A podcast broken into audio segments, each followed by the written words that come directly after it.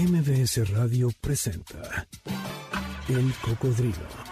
Experiencias históricas, callejeras, urbanas y sonoras por la ciudad con Sergio Almazán. Súbete en El Cocodrilo. Aquí arrancamos. ¿Qué tal? ¿Cómo están? Bienvenidos. Muy buenas tardes. Gracias, gracias de verdad por estar en sintonía con MBS 102.5 y por continuar con la programación sabatina. En esta ocasión, pues es la emisión 506 del Cocodrilo. Yo soy Sergio Almazán y los invito a que nos acompañen en este recorrido. Fíjate, mi querida Janine, yo pues ya andábamos ahí en el Salón Los Ángeles, dije, pues yo aquí estaciono, ¿para qué trato de correr hasta llegar hasta Lanzures y aquí se pone mejor? Me quedé desde aquí y además, ¿sabes qué? Desde aquí se ve mucho mejor la Torre Latino, que nos está marcando las 4 de la tarde con 3 minutos. Y desde aquí nos vamos, me queda ya más cerca irme al centro. Nos vamos a ir a Plaza del Seminario y Calle de la Moneda, antigua calle del Arzobispado y de la Universidad, porque efectivamente vamos a hablar eh, sobre los 470 años de la fundación de la universidad. Eh, lo que después va a derivar en la que justamente en pantalla me está quedando el rector en este momento de la Universidad Nacional, pero en ese entonces era la Real y Pontificia Universidad de América. De esto y más vamos a platicar la tarde de hoy, así es que aquí comenzamos.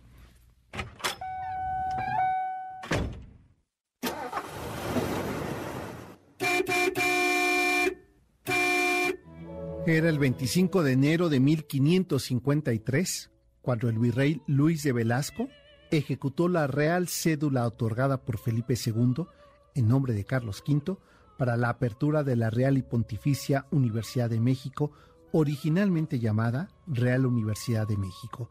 La conformación de esta universidad fue a semejanza de la Universidad de Salamanca, aunque en las limitaciones de no contar con jurisdicción propia y sin el privilegio de no pechar, es decir, de no pagar tributos al rey por parte de los graduados. Acompañado el propio virrey Luis de Velasco por el eh, arzobispo Juan de Sumarga, destinaron que la sede de tan noble y privilegiada institución debía de estar cerca del arzobispado y del palacio virreinal.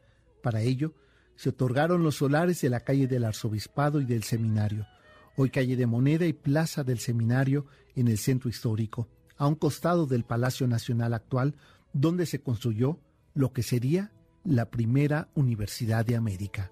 Desde la llegada del primer eh, virrey de la Nueva España, Antonio de Mendoza, tanto las eh, autoridades eclesiásticas como civiles eh, novohispanas exigían y persistían la solicitud por establecer en la Ciudad de México una universidad de estudios de toda ciencia, donde pudieran asistir los hijos de españoles y naturales nobles para que pudieran ocupar en ejercicio virtuoso y no a la sociedad y que fuera finalmente un lugar donde aprender las nuevas ciencias.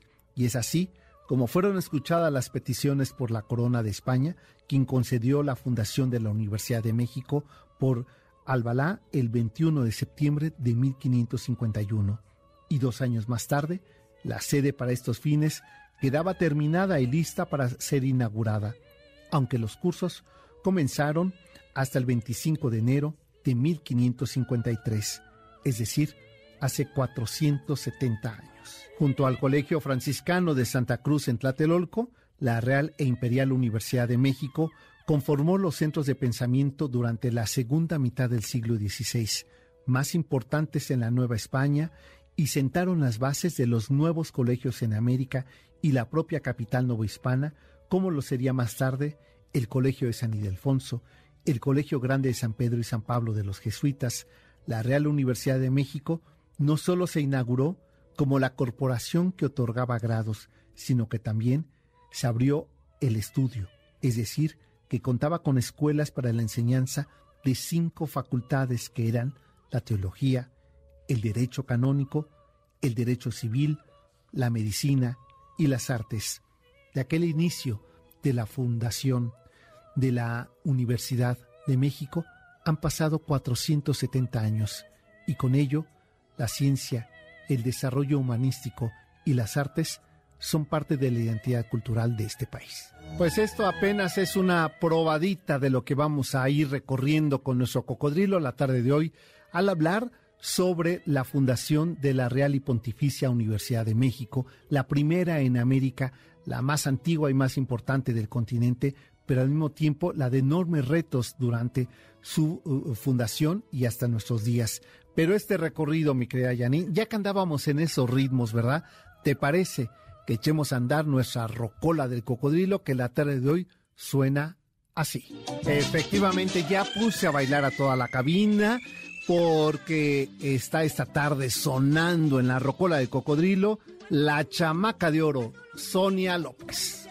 Asmindia Sonia López Valdés, más conocida por su nombre artístico como Sonia López o por su apodo La Chamaca de Oro, nació en la Ciudad de México exactamente en el barrio de La Guerrero el 11 de enero de 1946, es decir, hace 76 años y es una cantante y actriz mexicana del género de música tropical y bolero, célebre sobre todo durante la época en que fue vocalista de la Sonora Santanera. La carrera de Asmindia Sonia López Valdés ah, iniciaría en 1961 cuando es eh, invitada por la agrupación de la Sonora Santanera, quienes buscaban a una mujer para ser parte del grupo, además de que el director artístico de la empresa Columbia Records la recomendó para hacer grabaciones con esta agrupación desde 1959, pero no fue sino hasta 1961 en que se pudo concretar.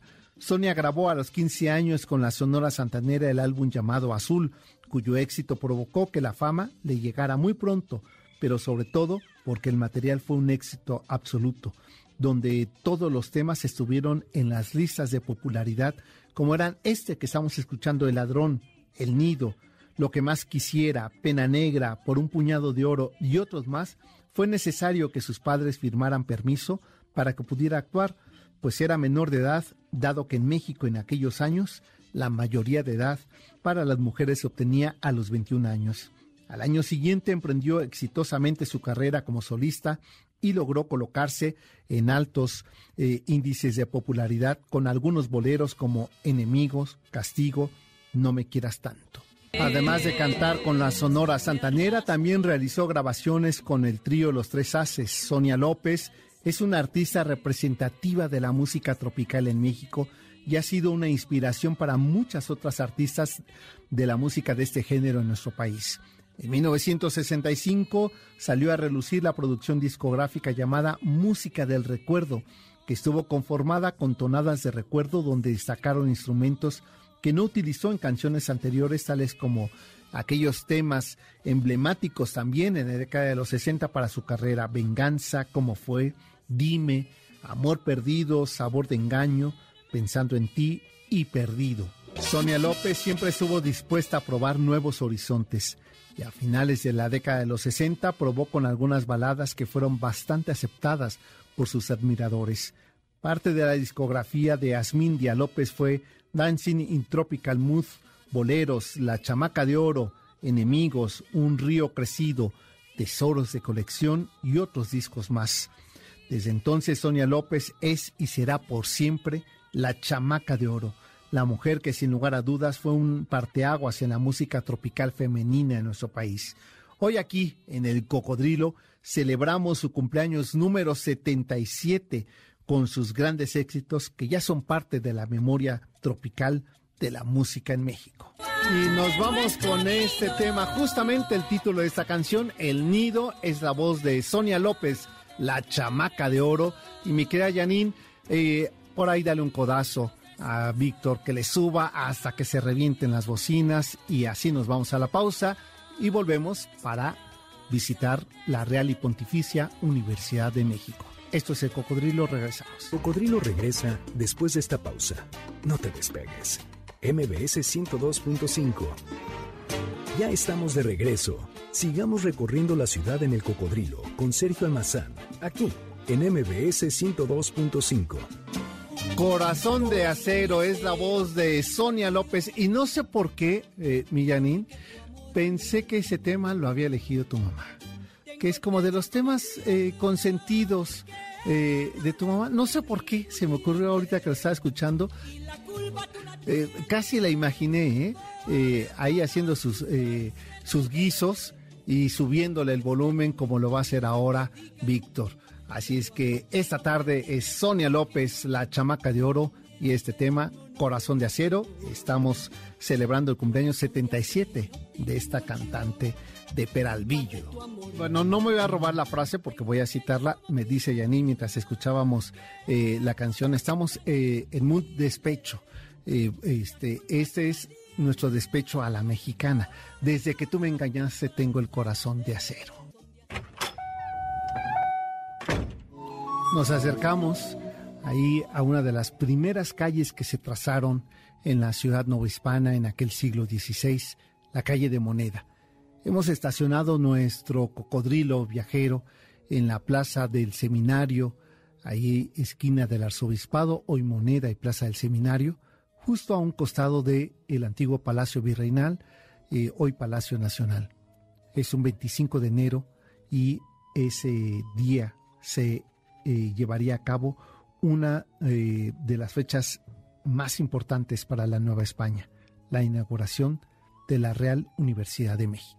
A diferencia de lo que hoy entendemos por universidad, en el antiguo régimen se trataba de un cuerpo colegiado, es decir, que la conformaban grupos de estudiantes, doctores o ambos. La apertura de una universidad era decisión del Papa, del monarca o incluso un acuerdo entre ellos dos, y su intención era otorgar privilegios a escolares concentrados en una ciudad. Eran reconocidos por el fuero eclesiástico y real y tenían la facultad para dedicar a los estudios y a la certificación de estos, que se hacía a través del otorgamiento de grados como el de bachiller, licenciado o doctor. La universidad, en el siglo XVI, en América, se concebía como una corporación, por lo tanto, quienes pertenecían a ella tenían protección legal y otros derechos, como el de ser juzgados por el Tribunal de la Corporación, aunque también debían de seguir un código de conducta que se plasmaba en las constituciones o estatutos. Pero de igual forma, al concebirse como un cuerpo de estudiantes, no tenía necesariamente propiedades materiales, pues lo que importaba, al menos en el antiguo régimen novohispano, era la corporación, quienes lo conformaban, por ello se afirmaba que la universidad no la constituían las aulas, sino el cuerpo de estudiantes con licencia para su estudio. El caso de la Real e Imperial Universidad de México, que se fundó por cédula real en 1551, la Carlos V y la firmó su hijo, el príncipe de Asturias, futuro Felipe II. Aunque los cursos comenzaron hasta el 25 de enero de 1553, es decir, hace 470 años, con catedráticos como Alonso de la Veracruz y Francisco Cervantes de Salazar, en ese contexto se entiende que se fundó la universidad como una organización y funcionamiento de escuelas que además tenían los mismos privilegios que la Universidad de Salamanca, entre los que se encontraba la gobernación propia a través de claustros o de junta de universitarios, y cada uno tendría una función específica entre los que resaltaban el rector, los conciliarios, los diputados y el Pleno. Así, aquel 25 de enero de 1553, en que fue inaugurada la Real e Imperial Universidad de México, respondía a una de las necesidades novohispanas, crear cuerpos educativos descendientes de españoles, es decir, de criollos, de eh, indígenas nobles y por supuesto de españoles que al incorporarse al sistema educativo también contaría con los favores y servicios a la Casa Real. La Real Universidad de México no solo se inauguró como la corporación que otorgaba grados, sino que también se abrió al estudio, es decir, que contaba con escuelas para la enseñanza en cinco facultades, como eran teología, derecho canónico, derecho civil, medicina y artes. La universidad se organizaba en facultades mayores que eran teología, leyes, cánones y medicina, y una facultad menor que eran las artes. Las principales cátedras eran prima, porque se daba a primera hora de la mañana, y vísperas, cuyo horario era en la tarde. Estas solían ser temporal o de propiedad y estaban presentes en todas las facultades. También existían cátedras sueltas sin facultad como astrología y matemáticas, retórica, gramática y lenguas indígenas. Los grados que se otorgaban en la Real e Imperial Universidad de México eran los de bachiller, licenciado, maestro y doctor. Armando Pavón Romero señala que el graduado de la universidad solo estaba certificado para ejercer la docencia y no una actividad profesional. Este reconocimiento se lograba en las instituciones dedicadas a esta labor en específico, es decir, si un abogado, una vez que terminaba eh, leyes canónicas, tenía que eh, también graduarse como parte de la Iglesia Católica, ser rector y después de ello poder obtener una, un grado y con ello ser cabeza de universidad. Entre sus tareas estaba la de administrar el estudio, presidir los órganos colegiales y la representación de los miembros de las corporaciones. Se elegía cada año y en ocasiones se podía apelar a la reelección de alguno. Hasta las reformas palafoxianas solo era indispensable el grado de bachiller. Sin embargo, Juan de Palafox, tanto en Puebla como en la Ciudad de México, impulsó eh, establecer grados de estudios superiores y con ello también la profesionalización de la actividad religiosa. Al regresar de la pausa vamos a hablar de los diferentes edificios o, sedes que fue ocupando la eh, Real y Pontificia Universidad de México conforme fue creciendo su matrícula y conforme también fueron creciendo las diferentes disciplinas que ahí se otorgaron. ¿Y, y por qué fue tan importante? ¿Por qué generó tanta pugna entre la Real y Pontificia Universidad y el Colegio de San Ildefonso? De ello vamos a platicar porque para el siglo XVIII una crisis del pensamiento cambiará, por supuesto, la vocación de esta universidad. Volvemos, esto es el cocodrilo. El cocodrilo regresa después de esta pausa. No te despegues. MBS 102.5.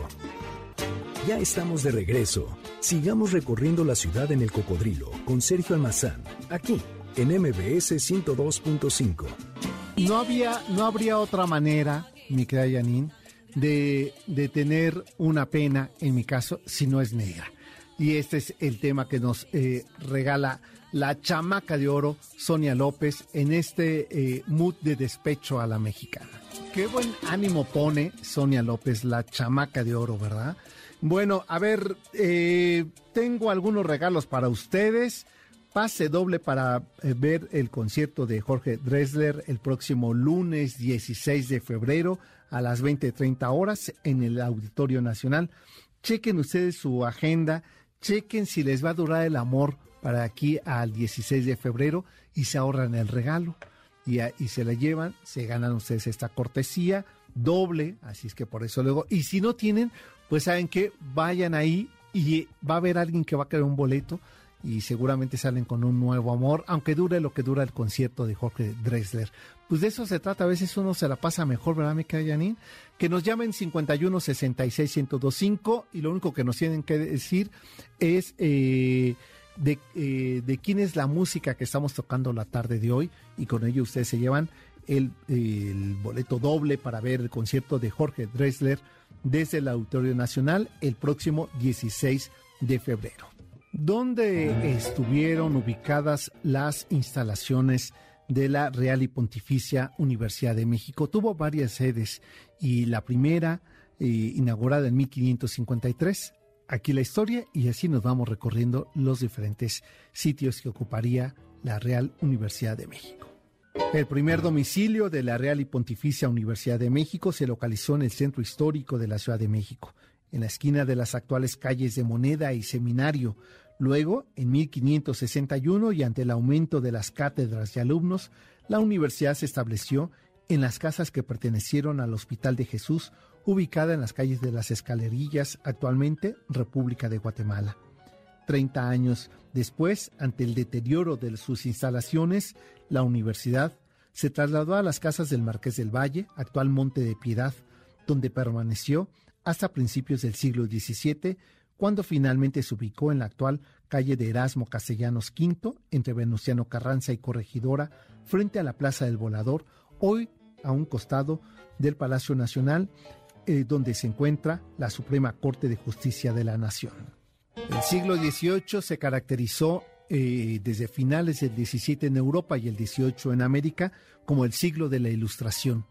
Pasamos de esa etapa de oscurantismo o del Espíritu Santo al Espíritu de la razón, en el que se cuestionaron las ideas religiosas y políticas, se buscaron nuevas explicaciones acerca del universo, del hombre y del espíritu, otorgándole un lugar a la razón.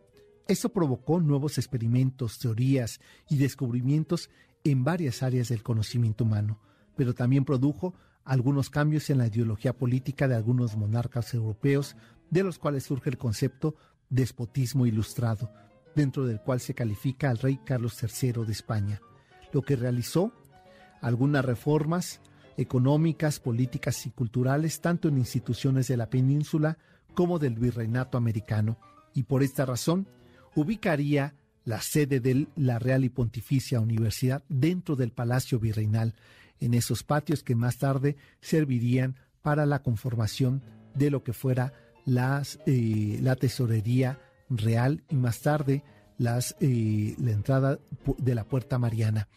En este espacio, en el eh, Palacio Virreinal, estuvo por cerca de 70 años la universidad. Y es ahí, en ese mismo patio de, de la Universidad Real y Pontificia, donde se ubicaría también el caballito, una vez que fue trasladado del, del Zócalo a esta zona y después de ahí ser trasladado hacia la eh, zona de Bucareli y Reforma.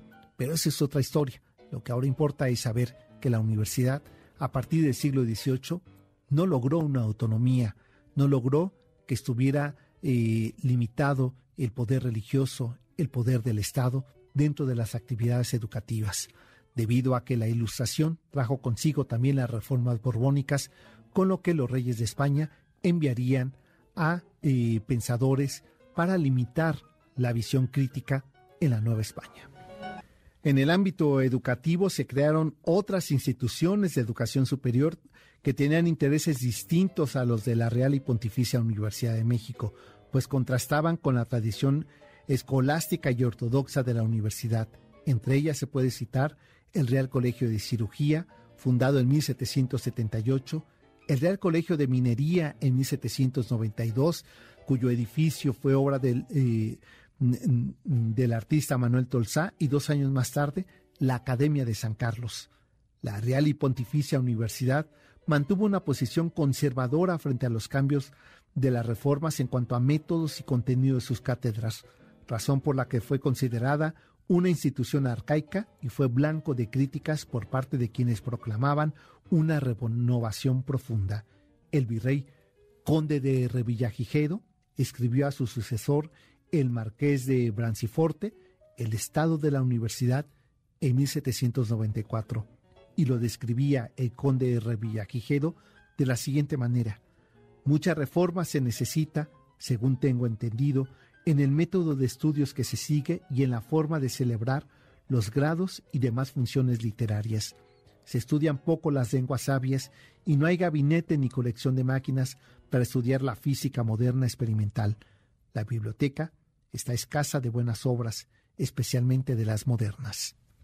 ¿Cuál fue el destino de la Real y Pontificia Universidad de México una vez que estalló el movimiento de independencia en 1810, pero poco antes, desde 1808, hay un personaje clave para entender eh, lo disruptivo que estaba haciendo el pensamiento revolucionario de la Ilustración eh, en eh, en contradicción con las reformas borbónicas impuestas por eh, los condes de Galvez en la Nueva España. De esto vamos a platicar regresando a la pausa, pero antes de irme a una nueva pausa, eh, tenemos otros regalitos, me queda Yanin, para que se vayan a ver grandiosas este pase doble para este concierto en la Arena CDMX el próximo 27 de enero a las 21 horas lo único que tienen que hacer es llamar al 51 66 1025 51 66 1025 y nos digan el tema que estamos abordando la tarde de hoy, de qué estamos hablando la tarde de hoy y ustedes se llevan el pase doble para grandiosas. este 27 de enero eh, a las 9 de la noche en la Arena CDMX. Y también antes de la pausa, recordarles que mañana, no ya saben que es aconjolí de todo de todos los géneros musicales. Mi querido Checo San estará junto con Dominique Peralta, que ya sí sabe, fíjense, de música y demás, y eh, Pontón, que más o menos sabe también, ¿verdad? Este, digamos que el que ni viene acaso es Checo San, pero bueno, ya saben cómo es ese muchacho, pues estarán en realidad estos tres conocedores de música, eh, Dominique Peralta, Pontón y Checo San, eh, con los detalles de este concierto de la banda eh, británica Muse. Así es que ustedes ya lo saben, mañana esa transmisión especial que tiene preparado para ustedes MBS 102.5. Pues vamos a la pausa, ¿verdad, mi querida Janine? Y nosotros regresamos en el último bloque de El Cocodrilo. Cocodrilo regresa después de esta pausa. No te despegues. MBS 102.5. Ya estamos de regreso. Sigamos recorriendo la ciudad en el Cocodrilo con Sergio Almazán, aquí en MBS 102.5. Es la chamaca de oro Sonia López, a quien estamos nosotros dedicando esta rocola por su cumpleaños número 77. Y aquí está su versión al tema de la mucus. Bueno, con este ritmo les eh, comparto también. Tenemos tres cortesías dobles para que vivan la experiencia de la cartelera de Cinépolis en formato tradicional pues yo tengo un buen rato, me cae Yanin, que no regreso a las salas de cine, así es que eh, yo creo que voy a ahorita marcar al 51 66 1025. Tenemos tres pases dobles para que ustedes vayan a ver la película que quieran en, eh, la cartelera de Cinépolis. Solamente nos tienen que decir a quién estamos dedicando la música la tarde de hoy aquí en el Cocodrilo. Sí se notó que le metimos el acelerador, ¿verdad? A nuestro cocodrilo, pero es que si no, no llegamos, mi querido Víctor. Así es que vámonos, eh, a, no a tanta velocidad, porque aquí en el centro no se puede, y por prudencia.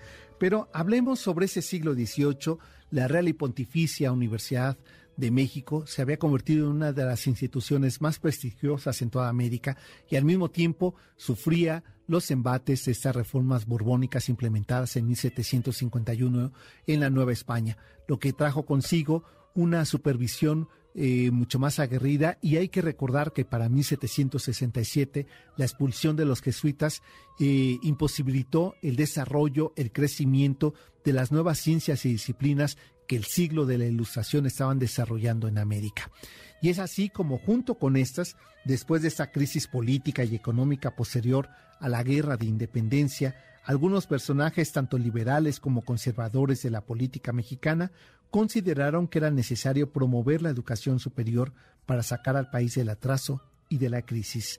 Las propuestas que se presentaron obedecían a su afiliación política, mientras los conservadores, por ejemplo, creían que la universidad debía mantenerse, aunque reformarse y modificarse de acuerdo a las necesidades de la época, los liberales pensaban que la institución debía suprimirse para, eh, porque consideraban a la universidad como un símbolo de retroceso característico de la época virreinal a los que ellos pretendían alejarse, es decir, que consideraban esa universidad por tener disciplinas como la teología, eh, principios que no deben de seguirse como órganos rectores en la educación laica y gratuita. La primera propuesta conservadora para la conservación de la Universidad de México fue presentada por Lucas Alamán en 1830, quien estaba preocupado por la administración de los recursos y la reorganización de los establecimientos y los cursos universitarios, mas no de suprimirse. Posteriormente, en 1833, eh, José María Luis Mora, uno de los principales impulsores liberales de la reforma educativa durante la vicepresidencia de Valentín Gómez Farías, consideró que la universidad era útil y reformable y perniciosa razón por la que, al igual que el resto de las instituciones eclesiásticas, la condenaba a desaparecer. Sin embargo, ninguna de las dos propuestas se estableció por mucho tiempo debido a que el país tenía serios problemas de estabilidad política y económica. El 30 de noviembre de 1865, finalmente, Maximiliano de Habsburgo, siendo emperador de México, decidió clausurar la Universidad Real y Pontificia de México, dando fin a un proceso y disputa de varias décadas. Al desaparecer la universidad, quedaron establecimientos para el estudio de la medicina, la ingeniería, la teneduría de libros, la arquitectura y la jurisprudencia, a lo que se sumaron también más adelante la Escuela de Agricultura. En cuanto a la biblioteca, la Biblioteca de la Real Universidad de México se inauguró por cédula real en la segunda mitad del siglo XVIII. Sin embargo, esto no quería decir que no existiera con anterioridad una. Como indica el historiador Enrique González, menciona que a principios del siglo XVIII esta, eh, esta biblioteca tenía 350 volúmenes, mientras que Ignacio Osorio Romero refiere que en el siglo XVII se hicieron algunas donaciones. Finalmente, ¿qué ocurrió con la universidad? En el periodo de Benito Juárez, eh, eh, Gabino Barrera le entrega como ministro de Educación una propuesta universitaria a Benito Juárez, el cual acepta pero los problemas y las crisis hizo casi imposible que se pudiera diseñar un proyecto integral de la nueva universidad. Sería hasta 1910 eh, que justo cierra eh, al inaugurar la, eh, la primera preparatoria ahí, en ese mismo recinto donde habían sido expulsados los jesuitas en 1767, el Colegio de San Ildefonso, la primera preparatoria de México, también en un anexo, se comenzaba la vida institucional de la Universidad Nacional de México. El estallido de la Revolución Mexicana en 1910 provocó que la universidad cerrara sus puertas y no pudiera crecer en matrícula ni en proyectos académicos educativos.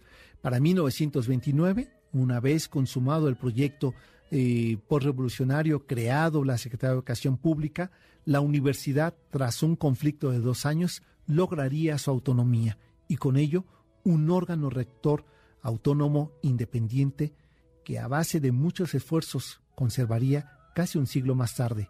El día de hoy, eh, gran, eh, el gran tema a discutir es justamente cómo preservar, cómo defender, cómo mantener alejado de los intereses políticos, de la tentación de los eh, dirigentes de una nación, a no meter mano sobre las decisiones, la gubernatura y los proyectos académicos universitarios críticos de la propia Universidad Nacional Autónoma de México, que a más de 100 años ha defendido su autonomía, su proyecto educativo y ha impulsado el desarrollo de un país que, para iniciado el siglo XX, apenas el 1% de eh, los ciudadanos acudían a la, a la universidad. Ese proyecto fue poco a poco alimentándose de nuevas propuestas, cómo desmantelar el analfabetismo, que para 1950 todavía en México más de la mitad de su población lo era. Actualmente solo el 4% de la población mexicana es analfabeta y eh, en la universidad 50% son hombres y 50% son mujeres.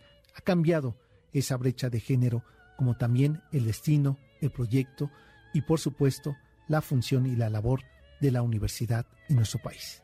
Janine, ¿hace cuánto que no vas al campus central de Ciudad Universitaria? Hace un ratito, ¿verdad?